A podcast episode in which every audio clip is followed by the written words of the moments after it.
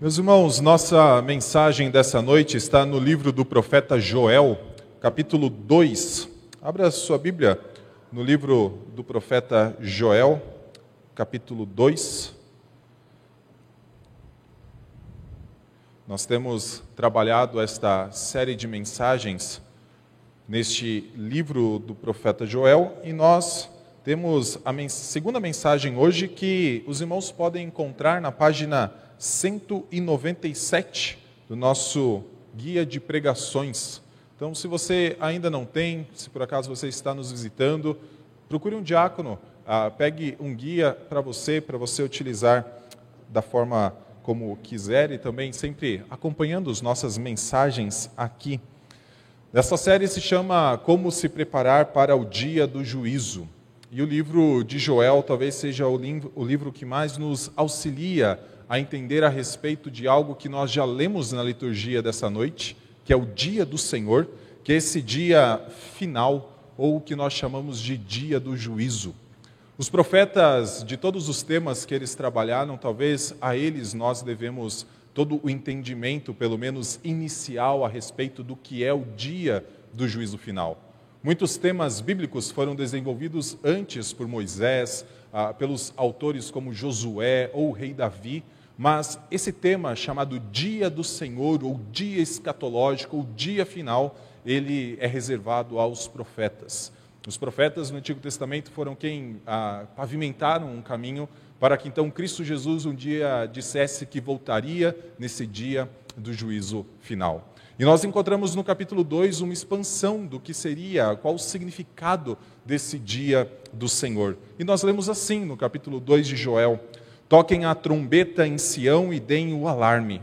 No meu santo monte, que todos os moradores da terra tremam, porque o dia do Senhor está chegando, já está próximo. É dia de trevas e escuridão, dia de nuvens e densas trevas. Como a luz do amanhecer sobre os montes, assim se difunde um povo grande e poderoso, como nunca houve igual desde os tempos antigos, nem haverá outro depois dele pelos anos seguintes de geração em geração. À frente dele vai fogo devorador, atrás dele vêm chamas destruidoras. Diante desse povo, a terra é como o jardim do Éden, mas atrás dele fica devastada como um deserto. Nada lhe escapa. A sua aparência é como a de cavalos, e como cavaleiros assim correm. Como um estrondo semelhante ao de carros de guerra, eles vêm saltando no alto dos montes crepitando como chamas de fogo que devoram a palha, como um povo poderoso posto em ordem de combate. Diante deles, os povos tremem, todos os rostos empalidecem, correm como valentes, como homens de guerra, sobem muros. Cada um vai no seu caminho e não se desvia da sua fileira. Não empurram uns aos outros, cada um segue o seu rumo. Avançam entre as lanças e não se detêm no seu caminho invadem a cidade, correm pelas muralhas, sobem pelas paredes das casas, entram pelas janelas como ladrões. Diante deles, a terra treme e os céus se abalam, o sol e a lua se escurecem e as estrelas deixam de brilhar. O Senhor levanta a voz diante do seu exército, porque o seu arraial é enorme e quem escuta as suas ordens é poderoso. Sim, grande e muito terrível é o dia do Senhor. Quem o poderá suportar? Ainda assim, agora mesmo, diz o Senhor, convertam-se a mim de todo o coração, com jejuns, com choro e com pranto. Rasguem o coração e não as suas roupas. Convertam-se ao Senhor seu Deus, porque Ele é bondoso e compassivo, tardio em irar-se, grande misericórdia, e muda de ideia quanto ao mal que havia anunciado. Quem sabe se ele não se voltará e mudará de ideia, e ao passar deixe uma bênção para que vocês possam trazer ofertas de cereais e libações ao Senhor, seu Deus.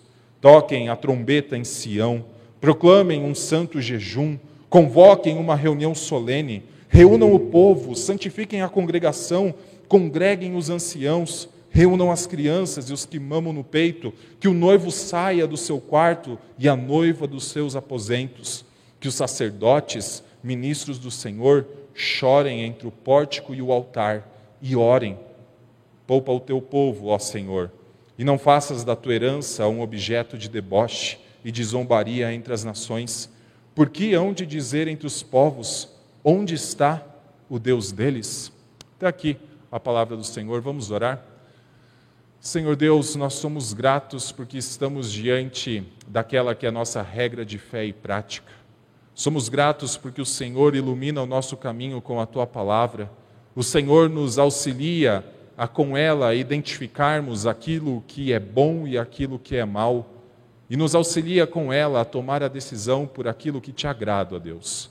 A nossa oração, ó Pai, é que o Senhor ilumine a tua palavra em nosso coração, para que vivamos vidas retas, santas e justas aos seus olhos. Nós te louvamos, ó Deus, no nome santo de Cristo. Amém. Meus irmãos, Infelizmente, nos últimos dias, nós temos ouvido e visto a respeito de guerras. Nós temos ouvido e visto a respeito da guerra entre Rússia e Ucrânia, e nós temos prestado atenção, nós temos orado, nós temos nos alarmado, nós temos visto coisas que não, nos, não costumávamos a ver. Até mesmo procuramos entender o que está acontecendo, procuramos nos informar a respeito de tudo aquilo que se passa na Europa. Mas é estranho nós pensarmos somente agora no que é uma guerra. Afinal, existem pelo menos mais de 20 conflitos armados que acontecem em tantas outras partes do mundo nesse exato momento. Se nós pensarmos num país como o México, existe conflito armado entre guerrilhas, entre cartéis de drogas por conta de uma região e pessoas sofrem ali, igrejas sofrem ali.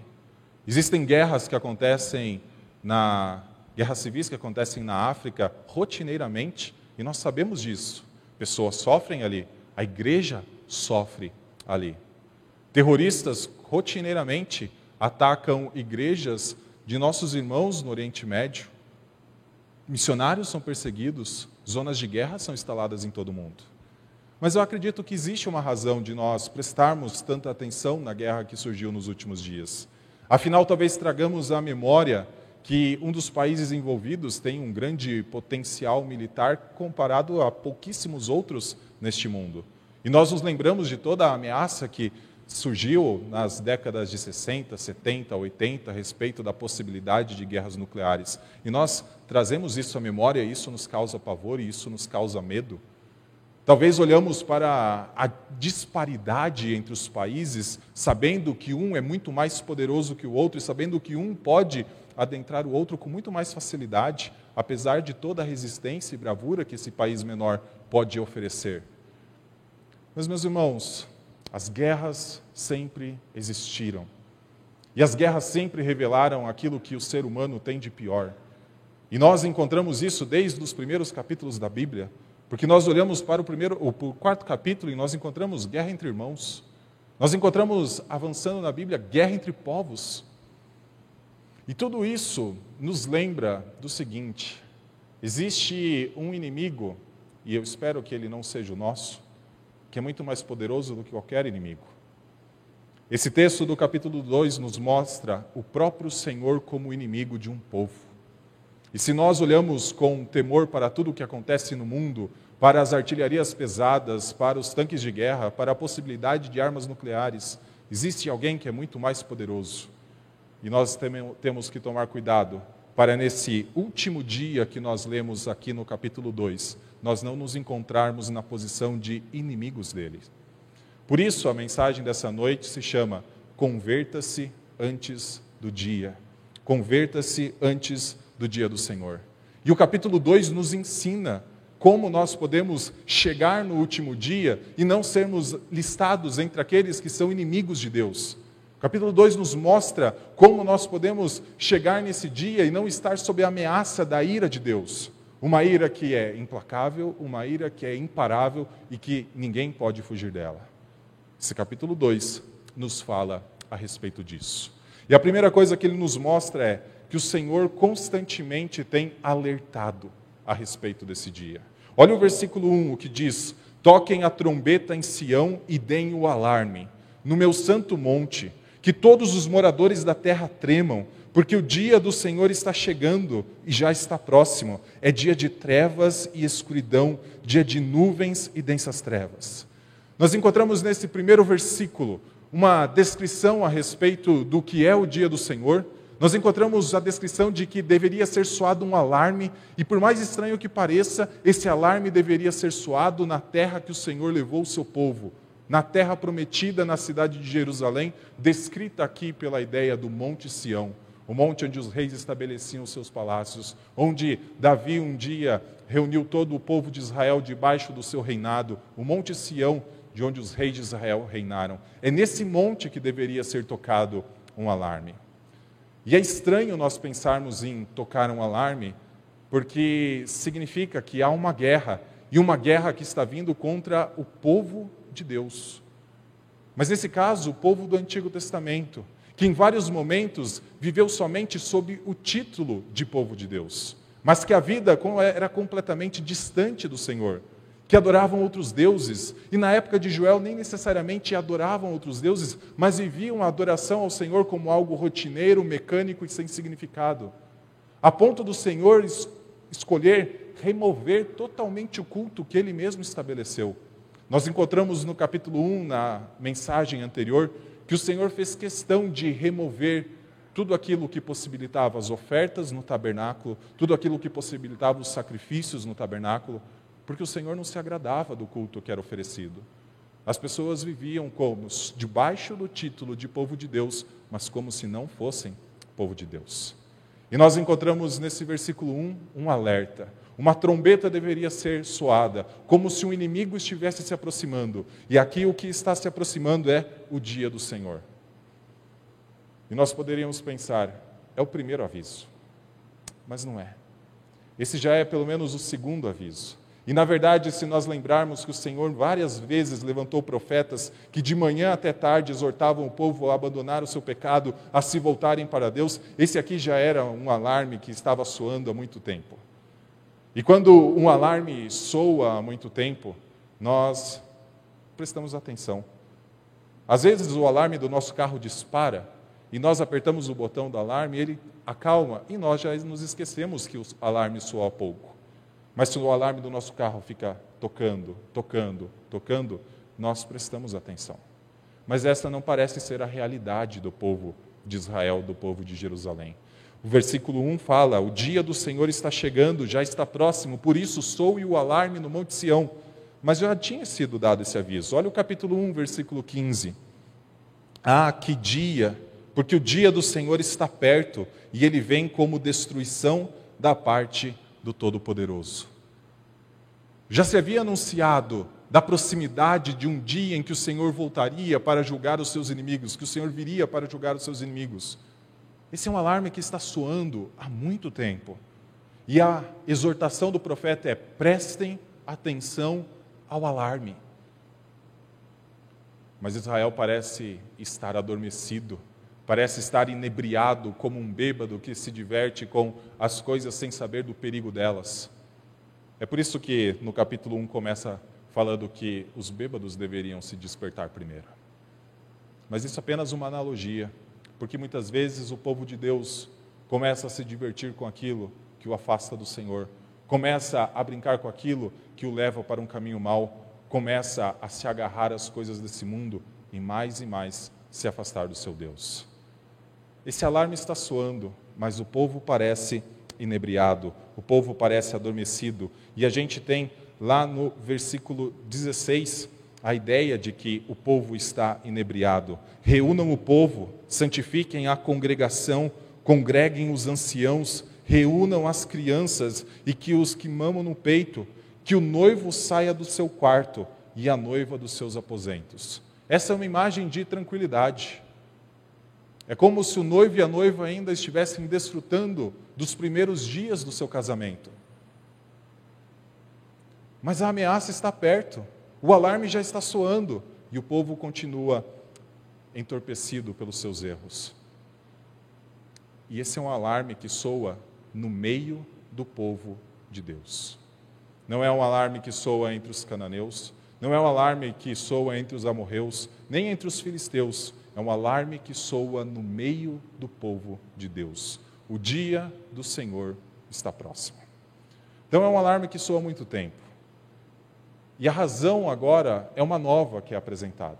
Antes, o profeta nos apresentou no capítulo 1 uma invasão de gafanhotos seca, fogo, tudo eventos que já se passaram, todos eventos que assolaram a terra de Jerusalém e de Judá. Eventos que fizeram até mesmo o sacrifício ao Senhor ser interrompido, porque não tinha mais vinho, não tinha mais uva para fazer vinho, não tinha mais ah, cereais para fazer a farinha que ia junto com o sacrifício diário. O Senhor fez interromper esses sacrifícios por meio de fogo, de seca, de gafanhotos. Vários sinais estão sendo dados ao longo do tempo, e tem mais um agora sendo dado. E esse é o sinal que nós podemos chamar de o ponto da virada de todo o livro de Joel. Porque a partir daqui, não é apenas uma nuvem de gafanhotos que vem à distância, não é apenas um exército inimigo que vem, mesmo sendo muito mais poderoso, é o próprio Senhor que vem contra aqueles que se encontram sob o título de seu povo. Versículo 2 em diante, a segunda metade do versículo 2 diz o seguinte: Como a luz do amanhecer sobre os montes, assim se difunde um povo grande e poderoso, como nunca houve igual desde os tempos antigos, nem haverá outro depois deles, pelos anos seguintes, de geração em geração. À frente dele vai fogo devorador, atrás dele vem chamas destruidoras. Diante desse povo, a terra é como o jardim do Éden, mas atrás dele fica devastada como um deserto, nada lhe escapa. O dia do Senhor está próximo, e o que vem junto com esse dia, a descrição é de um exército, ou de um povo muito grande e a ideia aqui é como o sol que começa a se levantar sobre os montes e a, luz começa a se espalhar. E onde a luz, a luz, se espalha, ela alcança, ilumina tudo. Assim é a ideia do povo, um povo que começa a se espalhar e nada escapa. É a conclusão do versículo 4. Nada escapa a este povo. Este povo é descrito como tendo um poder desolador como nunca houve antes e nunca haveria depois. Olha o versículo 3 que diz: à frente dele vai fogo devorador, atrás dele vem chamas destruidoras. Diante desse povo, a terra é como o jardim do Éden, mas atrás dele fica devastada como um deserto. A imagem que, enquanto esse povo avança, diante desse povo existe harmonia, diante desse povo existe perfeição, a vida continua, a vida está seguindo o seu fluxo normal, é como se fosse o jardim do Éden. Mas quando esse povo avança, e a cada metro que esse povo coloca o pé um pouco mais à frente, o que antes era perfeição, o que antes era harmonia, o que antes era como o jardim do Éden, se torna como um deserto vazio. O alarme está soando porque o perigo, a ameaça que está vindo, é algo inescapável. Ninguém conseguirá escapar disso. Eu citei no sermão passado o texto de Amós, capítulo 5, que diz que o dia do Senhor é como um homem que está fugindo de um leão, e então ele consegue escapar do leão, mas ele se depara com um urso. E então ele consegue escapar do urso e ele entra em casa. E quando ele está se sentindo seguro, ele apoia a mão na parede e ele é mordido por uma cobra. A descrição de toda essa imagem, desse tema que nós chamamos de dia do Senhor do juízo é: ninguém conseguirá escapar dele. Por isso a ideia de um exército que passa e há destruição. Por isso o apóstolo Pedro diz que o, a terra e os céus estão sendo entesourados pelo fogo para serem destruídos no final. A ideia é que tudo passará por esse juízo. Ninguém consegue escapar dele. A nossa grande missão, nosso grande propósito é chegar a esse último dia e não ser contados entre os inimigos de Deus, e não ser contado entre aqueles que realmente não conseguirão escapar dele. Versículo 4 em diante descreve que este exército que acompanha a vinda do dia do Senhor traz temor aos povos. Versículo 4: a sua aparência é como a de cavalos, e como cavaleiros assim correm com um estrondo semelhante ao de carros de guerra, eles vêm saltando no alto dos montes, crepitando como chamas de fogo que devoram a palha, como um povo poderoso posto em ordem de combate. Diante deles, os povos tremem, todos os rostos empalidecem. Essa é a imagem que acompanha um exército, que aqui há uma uma pequena divisão entre os estudiosos se isso aqui é a continuação da descrição dos gafanhotos do capítulo 1 ou se é a descrição de um exército humano, possivelmente o exército babilônico. A ideia aqui é que pode ser tanto uma continuação do que já aconteceu, do que já foi, já foi registrado pelo Senhor, um evento que já fez o culto cessar, que já fez os sacrifícios, as ofertas serem interrompidas, e então se intensificaria. Então, essa nuvem de gafanhotos, como se ela aumentasse e trouxesse ainda mais prejuízos. Ou então a descrição de que o que passou foi um sinal. A nuvem de gafanhotos foi um sinal. E agora o que vem é um exército. Quando nós pensamos que Joel escreveu possivelmente alguns anos antes do ano 586 a.C., nós podemos chegar à conclusão de que esse é um exército humano. Como tropas que caminham por uma planície e então os, os barulhos dos seus passos começam a ecoar pelos montes, essa é a descrição. E quando se ouve essa tropa, esse exército gigantesco vindo ao longe, os povos, como está no versículo 7, já tremem, seu rosto já empalidece. Esta imagem que vem carregada com esta ideia do dia do Senhor. Depois nós temos a descrição de que esse exército não apenas devasta tudo por onde passa, não apenas traz temor a todos os povos, como também é um exército extremamente organizado. Versículo 7: correm como valentes, como homens de guerra, sobem muros, Cada um vai no seu caminho e não se desvia da sua fileira. Não empurram uns aos outros, cada um segue o seu rumo, avançam entre as lanças e não se detêm no seu caminho.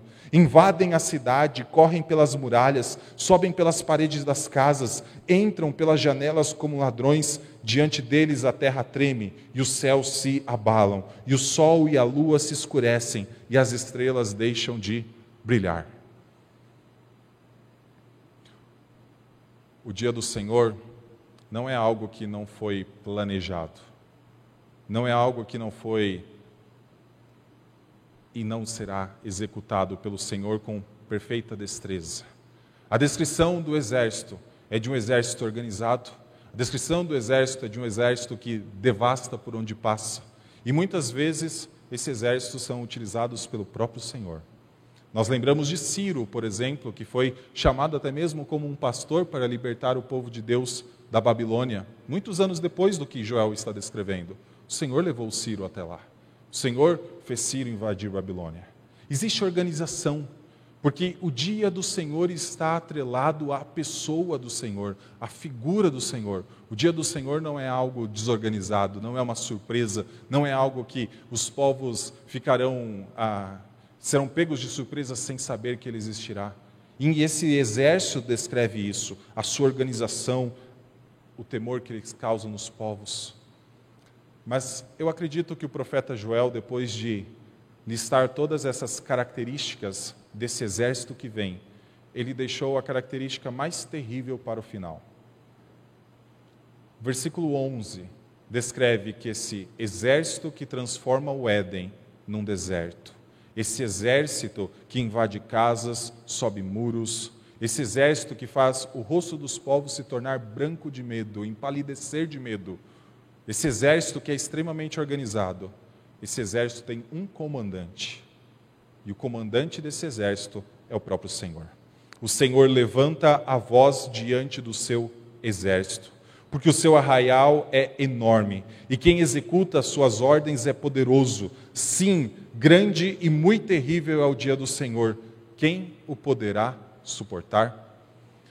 Lembre-se que no início desse sermão eu falei que uma das maiores contribuições dos profetas foi esclarecer a respeito desse dia do Senhor.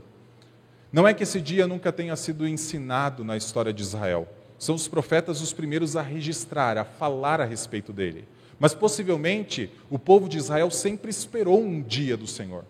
Povo de Deus sempre esperou que um dia o Senhor voltaria, o Senhor viria, o Senhor destruiria os seus inimigos, o Senhor então traria paz para Israel, o Senhor então consumaria todo o plano de entregar a terra prometida, não haveria mais possibilidade do povo de Israel ser arrancado da terra, daquela terra. Sempre teve a expectativa pelo dia do Senhor. Mas o primeiro profeta a falar a respeito do dia do Senhor é Amós, dizendo: Por que vocês desejam o dia do Senhor? É dia de trevas e não de luz. Mas para o povo de Deus não seria um dia de luz? Um dia em que o povo então seria livre dos seus inimigos? Um dia em que o povo não teria mais ameaças ao redor? Sim, para o povo de Deus, chamado pelo nome do Senhor e vivendo segundo o povo de Deus, é um dia de luz. Mas os profetas nunca eram levantados quando as coisas estavam boas. Dificilmente você encontrará um profeta que o Senhor levanta para pregar a uma geração que está seguindo um curso correto de vida, que está vivendo a lei do Senhor de forma plena, que está sendo fiel à aliança com o Senhor. Todos os profetas levantados por Deus sempre estão em dias maus, sempre estão em dias terríveis, sempre quando os órfãos estão abandonados, as viúvas, os estrangeiros passam fome, sempre que a lei do Senhor está sendo quebrada, sempre que outros deuses estão sendo colocados lado a lado dentro do, do santuário do Senhor. Por isso é um dia de trevas. Porque apesar do povo de Deus naquele tempo se chamar povo de Deus, povo da aliança, povo que o Senhor tirou do Egito, eles não viviam mais como povo de Deus. Então, a pergunta de Amós é: por que vocês desejam o dia do Senhor? A pergunta que surge com Joel é: por que deseja o dia do Senhor? O Senhor está vindo, o Senhor está vindo com o seu exército, o Senhor é o comandante do exército inimigo. E a pergunta é: será que o povo de Deus muitas vezes não se engana com este pensamento e vive de uma forma completamente contrária à vontade do Senhor? A descrição do dia do Senhor ser terrível, a descrição do dia do Senhor ser de trevas, a descrição que nós encontramos no versículo 10 de sol e lua se escurecerem, de estrelas deixarem de brilhar, não é porque um exército caminha pela terra, é porque o próprio Senhor marcha contra essa terra.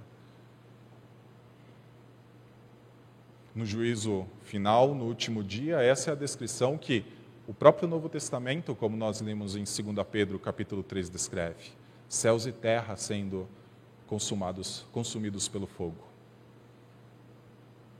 A grande ameaça, o grande perigo é que o Senhor está vindo contra. Como escapar desse dia do juízo? Como não ser contado entre os inimigos de Deus? Como não ser contado entre aqueles que precisam estar brancos de pânico que precisam saber que sua vida será desolada como um deserto.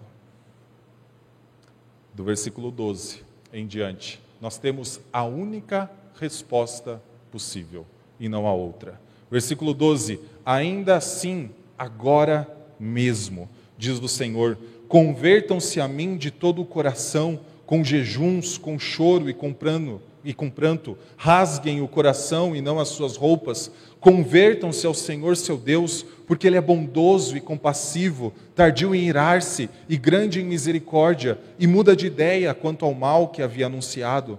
Quem sabe se ele não se voltará e mudará de ideia, e ao passar deixe uma bênção para que vocês possam trazer ofertas de cereais e libações ao Senhor seu Deus? Toquem a trombeta em Sião, proclamem um santo jejum, convoquem uma reunião solene Reúnam o povo, santifiquem a congregação, congreguem os anciãos, reúnam as crianças e os que mamam no peito, que o noivo saia do seu quarto e a noiva dos seus aposentos, que os sacerdotes ministros do Senhor chorem entre o pórtico e o altar e orem. Eu vou deixar a oração pra, para o final. A única resposta para nós não sermos encontrados entre os inimigos, não estarmos listados entre aqueles que sofrem todas as ameaças de Joel capítulo 2, Joel 1 e quase todos os profetas que falam a respeito do dia do Senhor, é se nós nos convertermos de todo o coração. É se as pessoas abandonarem os seus pecados, se nós abandonarmos uma vida inebriada pelos prazeres desse mundo, se nós pensarmos nas coisas lá do alto e não nas que são aqui da terra. Veja que aqui a exortação não é para aqueles que estavam fora do povo de Judá, do povo de Jerusalém, mas o alerta estava soando, estava piscando, a trombeta estava tocando dentro do Monte Sião. Muitas vezes a própria igreja começa a imitar o mundo começa a imitar outros povos, começa a imitar outras práticas, começa a trazer coisas que são completamente contrárias. O Senhor alerta o seu povo. É muito interessante que o versículo 12 começa dizendo: ainda assim, agora mesmo. Essa expressão agora mesmo ela é enfática nesse versículo 12. Na estrutura do hebraico, ela é colocada numa posição de destaque. E os autores do Novo Testamento entenderam isso de uma maneira plena. Eles sempre exortavam o povo dizendo: hoje não endureçais o coração. Hoje não deixem de congregar hoje, agora mesmo.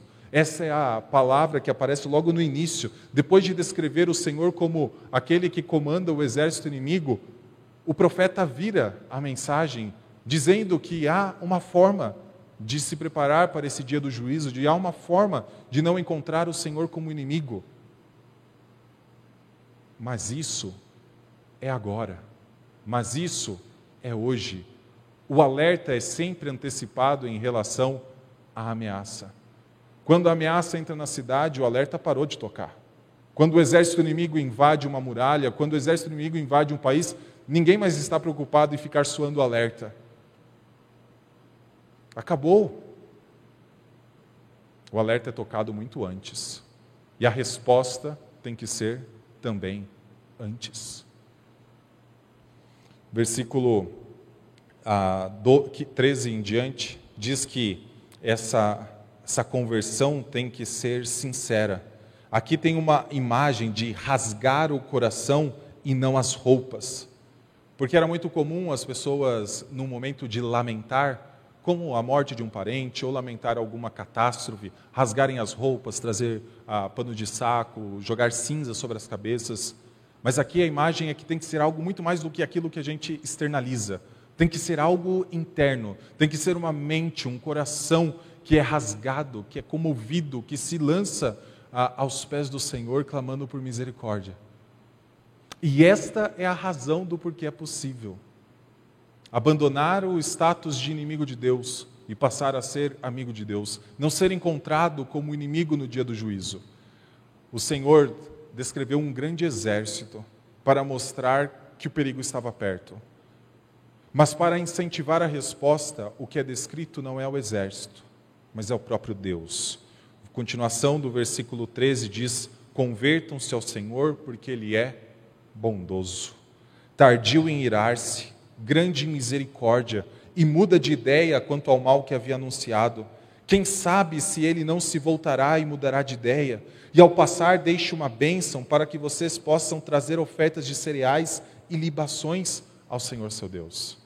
A razão da conversão não é algo que as pessoas podem fazer por si mesmas, mas é porque o Senhor é bondoso. Aquele que se coloca como o cabeça de um exército inimigo para muitas pessoas, é ao mesmo tempo aquele que se torna o general de um exército que é agora aliado. Porque as pessoas responderam imediato ao alerta? Não, porque esse alerta está soando há muito tempo. Quando a gente pensa que o ano é 586, 590 a.C., a gente precisa lembrar que em 722, metade dessa nação já tinha sido destruída em algo que também foi considerado pelos profetas como um tipo do dia do Senhor. Samaria, Israel, o reino do norte já tinham sido levados cativos. O alerta está soando. Não é porque a resposta nossa é imediata, não é porque nós mudamos de ideia, mas porque o próprio Senhor, em Sua bondade, em Sua misericórdia, se mostra favorável a nós. Por isso, Ele demonstra o seu favor a tal ponto de permitir que aqueles que estavam em rebeldia voltem a adorá-lo. É muito interessante esse final do versículo 14, porque diz que o Senhor poderia, ao invés de passar e trazer a destruição, deixar uma bênção para que o povo voltasse a oferecer ofertas e libações. Porque lembra-se, capítulo 1, isso tinha sido encerrado. Gafanhotos tinham devorado as plantações de trigo, a seca tinha imperado naquela região, fogo veio depois. Não existia mais como oferecer sacrifícios ao Senhor. E aqui a promessa é não apenas não ser destruído, mas continuar diante do Senhor, continuar sendo aceito na presença do Senhor, continuar caminhando com o Senhor. Convertam-se de todo o coração. Final, falei que ia deixar a oração que o sacerdote deveria fazer para o final, porque a oração é a seguinte, versículo 17: Poupa o teu povo, ó Senhor, e não faças de da tua herança um objeto de deboche e de zombaria entre as nações, porque hão de dizer entre os povos: onde está o Deus deles? Todas as vezes que o Senhor trouxe disciplina, todas as vezes que o Senhor trouxe juízo contra o seu povo, o Senhor não o fez sem que isso tivesse um custo para ele. Os salmistas entenderam isso de tal maneira que sempre que eles oravam, eles se referiam aos povos ao redor, debochando, dizendo: Onde está o Deus de vocês? Sempre que um salmista passava por dificuldade, passava por uma, algum momento de luta em sua vida, ele clamava ao Senhor e, e dizia: Senhor, para que os povos não digam onde está o seu Deus. Porque sempre que os povos ao redor viam alguém que adorava o Senhor passando por dificuldade, vinha a zombaria. Vinha como o Deus de vocês permite que vocês passem por isso. A oração do sacerdote é: Senhor, para que os povos não digam onde está o seu Deus. O Senhor muitas vezes trouxe disciplina sobre Israel, sobre Judá, sobre a igreja, mas não sem ter um custo, pelo menos diante dos povos, a sua própria honra. Os povos sempre falavam: cadê o Deus de vocês? Por que permite que passem por isso? Que permite que a calamidade caia sobre vocês? Mas teve um momento que, de forma ainda maior, o Deus dos deuses, Senhor do Senhor, Rei dos Reis, se colocou como alvo de deboche de pessoas que estavam sendo crucificadas ao seu lado, de pessoas que o estavam crucificando e dizendo para ele descer da cruz, de pessoas que diziam: Vamos ver se Deus vem o resgatar. Cristo Jesus um dia, para que eu e você não passemos no último dia como inimigos de Deus, para que eu e você não nos encontremos com o Senhor no último dia, fazendo parte do exército inimigo, o Senhor Jesus Cristo se colocou debaixo do juízo de Deus. Esse dia do Senhor um dia caiu sobre Cristo numa cruz. Toda a ira de Deus foi derramada Toda a ira sobre o pecado humano foi derramado naquele que não tem pecado, naquele que não tinha culpa, naquele que não merecia morrer, para que eu e você um dia, se de todo o coração, rasgando o nosso coração, buscarmos o Senhor, de todo o coração o adorarmos, de todo o coração abandonarmos os vícios desse mundo, abandonarmos aquilo que é transitório, passageiro, aquilo que nos afasta de Deus, não sejamos encontrados como inimigos de Deus. Cristo, um dia, não enxergou Deus ao seu lado, mas enxergou Deus distante. Aquele que costumeiramente foi chamado de o Filho de Deus, em quem Deus tem prazer, como no seu batismo. Ou então, quando os discípulos então começavam a perguntar quem seria ele, ou o povo ao redor começava a perguntar quem seria ele, até quando Pedro dizia: Tu és o Cristo, o Filho de Deus, aquele que é o Filho de Deus. Numa cruz disse: Deus meu, Deus meu, por que me desamparaste? Para que aqueles que se convertem ao Senhor, para aqueles que abandonam as suas más obras, para aqueles que confiam na bondade, na misericórdia e sabem que o Senhor trabalha na vida, sabe que o Senhor iniciou uma boa obra e que o Senhor vai completar, um dia não sejam contados entre os inimigos de Deus. Quando eu escolhi pregar esta série em Joel, eu escolhi pregar ela porque eu acredito que ela tem uma mensagem para nós Costumeiramente, Joel começa primeiro se referindo ao próprio povo de Deus que estava se afastando, e nós precisamos ligar um alerta em nossa mente. Se talvez nós não estamos nos afastando de Deus. O alerta não é para ser ligado longe, o alerta é para ser ligado na nossa mente, no nosso coração, para que entendamos que o Senhor tem um padrão de vida que Ele quer que vivamos. Se somos cristãos, nosso padrão é celestial e não terreno. Então, primeira razão do porquê eu escolhi pregar a série em Joel é porque a primeira parte de Joel fala mais a respeito do povo de Deus do que daqueles que ainda não são povo de Deus. Mas isso também fica para aqueles que ainda não entendem que o Senhor está hoje como um inimigo seu. Aqueles que não creem em Cristo Jesus, hoje, que é o dia de se converter, rasgar os corações, de se mover a uma vida completamente diferente, hoje o Senhor ainda encontra-se como inimigo dessas pessoas. E a exortação do profeta é: abandonem o status de inimigo. Abandonem a vida que se afasta mais e mais de Deus. Se aproxime do Senhor. E Cristo Jesus é o único caminho para isso. Nós vamos entrar na segunda parte do livro. Então, aqueles que agora estavam com o alerta soando, mas no ponto da virada, lembra que eu falei que capítulo 2 tem um ponto da virada, com Deus se colocando como comandante do exército inimigo, mas ao mesmo tempo Deus se colocando como aquele que pode resgatar aqueles que estão em pecado.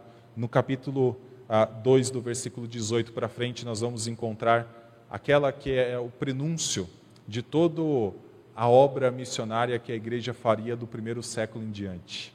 Nós vamos enxergar o derramamento do Espírito Santo, e aí não seria apenas sobre judeus, aí não seria apenas sobre os povos de Jerusalém e Judá, mas alcançaria todos os povos. Joel, primeiro, e nós chegamos ao final dessa primeira parte, olha completamente para nós, para que então, depois de nós entendermos nossa condição, depois de nós abandonarmos o pecado, nós possamos levar esta mensagem também para aqueles que precisam dela. Para que soemos agora o alerta em outro lugar, para que agora nós levemos essa mensagem de reconciliação, essa mensagem de que o Senhor é bondoso e misericordioso para aqueles que também precisam dela. Vamos orar? Senhor Deus, nós somos gratos, ó Pai, pela Sua palavra e somos gratos porque ela não nos deixa, ó Pai, acomodar, ela não permite que vivamos vidas que não percebem a ameaça iminente, a ameaça primeira, a ameaça do pecado o Senhor nos alerta a identificarmos aquilo que é bom e o que é mal e sempre optar por aquilo que é bom. O Senhor nos ajuda a lutar contra as tentações, contra as ameaças que se colocam ao nosso redor. Mas, Senhor, nós te louvamos por, pela Sua palavra, que não deixa de nos, não, não nos permite esquecer que um dia o Senhor Jesus Cristo vai voltar e que então, ó Deus, vivos e mortos serão julgados. Nós somos gratos, ó Pai, porque confiamos que não estaremos entre o arraial dos seus inimigos, não porque merecemos, mas porque o Senhor foi bom e misericordioso em nossas vidas. A boa obra que o Senhor começou em nós, nós temos a plena certeza que o Senhor há de completá-la. Isso porque, ó Deus, nós enxergaremos nos próximos capítulos de Joel que o Senhor derramou o teu espírito para habitar conosco para habitar em nós e para testificar que somos filhos de Deus. Obrigado, ó Pai, por tamanha misericórdia. Obrigado porque o Senhor é bondoso. Obrigado porque o Senhor é misericordioso e continua sempre a permitir que adoremos o seu nome. É isso que nós pedimos que o Senhor nos ajude a continuar cultuando nessa noite em todos os dias de nossa vida. No nome santo de Cristo. Amém.